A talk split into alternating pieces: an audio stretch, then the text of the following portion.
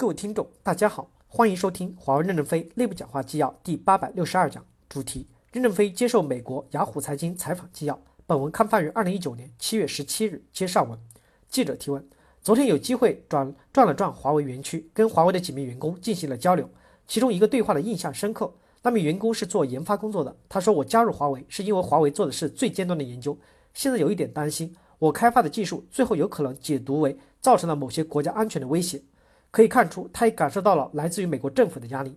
从您的角度来看，对于华为的员工，您怎么与他们沟通，向他们传递什么样的信息？面对现在的困境，如努如何努力向前？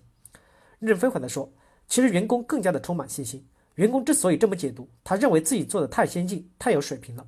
这个讲话可能是一种自豪感，用外另外一种表达方法表达他很了不起。这个员工很有自豪感，认为他太先进，被美国的解读为有威胁。”我是这么理解的，我也不认识他。公司内部是比较开放的，允许各种思想、各种言论。我们有一个新生社区网站，骂我的话什么都有。其中南军部司令发了一篇任正中任正非十宗罪，不是十个错误，而是十宗罪。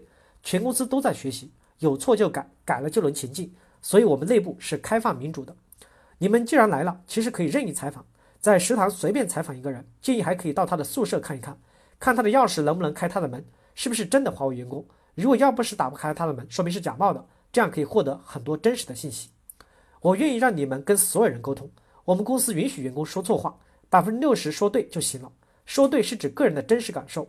现在的国际媒体百分之七十对我们是负面的，百分之三十有一点灰色了，虽然不是很正面，但对我们友好。因此，员工说话即使百分之四十是错的，也会帮我们把一些黑的地方变灰，这是好事情。员工说话有对有错。我们不在意，欢迎他们谈自己的切身感受。记者提问：现在看来，对于来自美国的打压，华为是早有准备，似乎华为之前就预见到中美两个最大的经济体之间的紧张局势。从您的角度来看，现在的中美紧张局势会持续多长时间？未来会如何解决？任正非回答说：其实华为的准备不是对准美国，因为我们要保护产业的连续性和稳定性，不能让任何一个零部件是唯一的供应商。如果这个供应商发生了火灾或者灾难，可能导致我们公司的崩溃，所以我们有备份。但这个备份当年不是针对美国的。虽然我们遭受美国的打压，也不会反美。我们认为美国的科技值得学习，会和美美国保持友好。这段时间美国不对我们友好，我们忍耐一下。美国的自我纠偏机制很强大，过一段时间纠偏了，我们还是保持与美国对美国的友好。中美两国的国际贸易摩擦跟我们没有关系，我从来没有研究过。美国除了科技新建之外，其他政治上的问题我没有关心过，有什么矛盾也没有什么关心过。我还是集中研究如何解决客户的问题。客户现在我们还是很认可的。美国有时候打压的很厉害，但客户坚定不移的还是买华为的产品，说明他们对我们是理解的、信任的。至于判断中贸中美贸易冲突会持续多长时间，要看双方的谅解程度。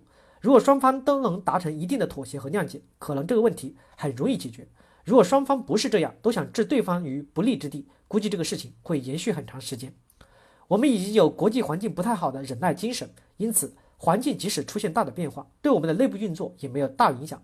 三十多年来，我们不断的经历各种全球大环境的困难，战争环境、瘟疫环境、经济崩溃、金融危机，此起彼伏，全世界是不平衡的，不断的经历对我们的考验就是考验。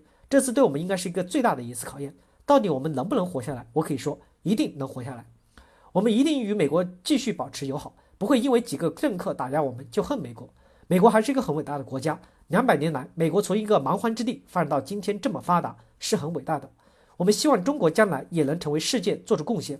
以后人类不是零和游戏，比如食物没有了，现在海边有很多的人工养殖的方法，不是说把海里的鱼捞完。随着人工智能的出现，人类的财富在增加，而不是减弱。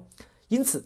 不会因为没有粮食或者财富的分配不够而导致两国打仗，战争的可能性会越来越渺茫，越来越没有人愿意为了抢一个盒饭这么做。至少我不想吃那个盒饭。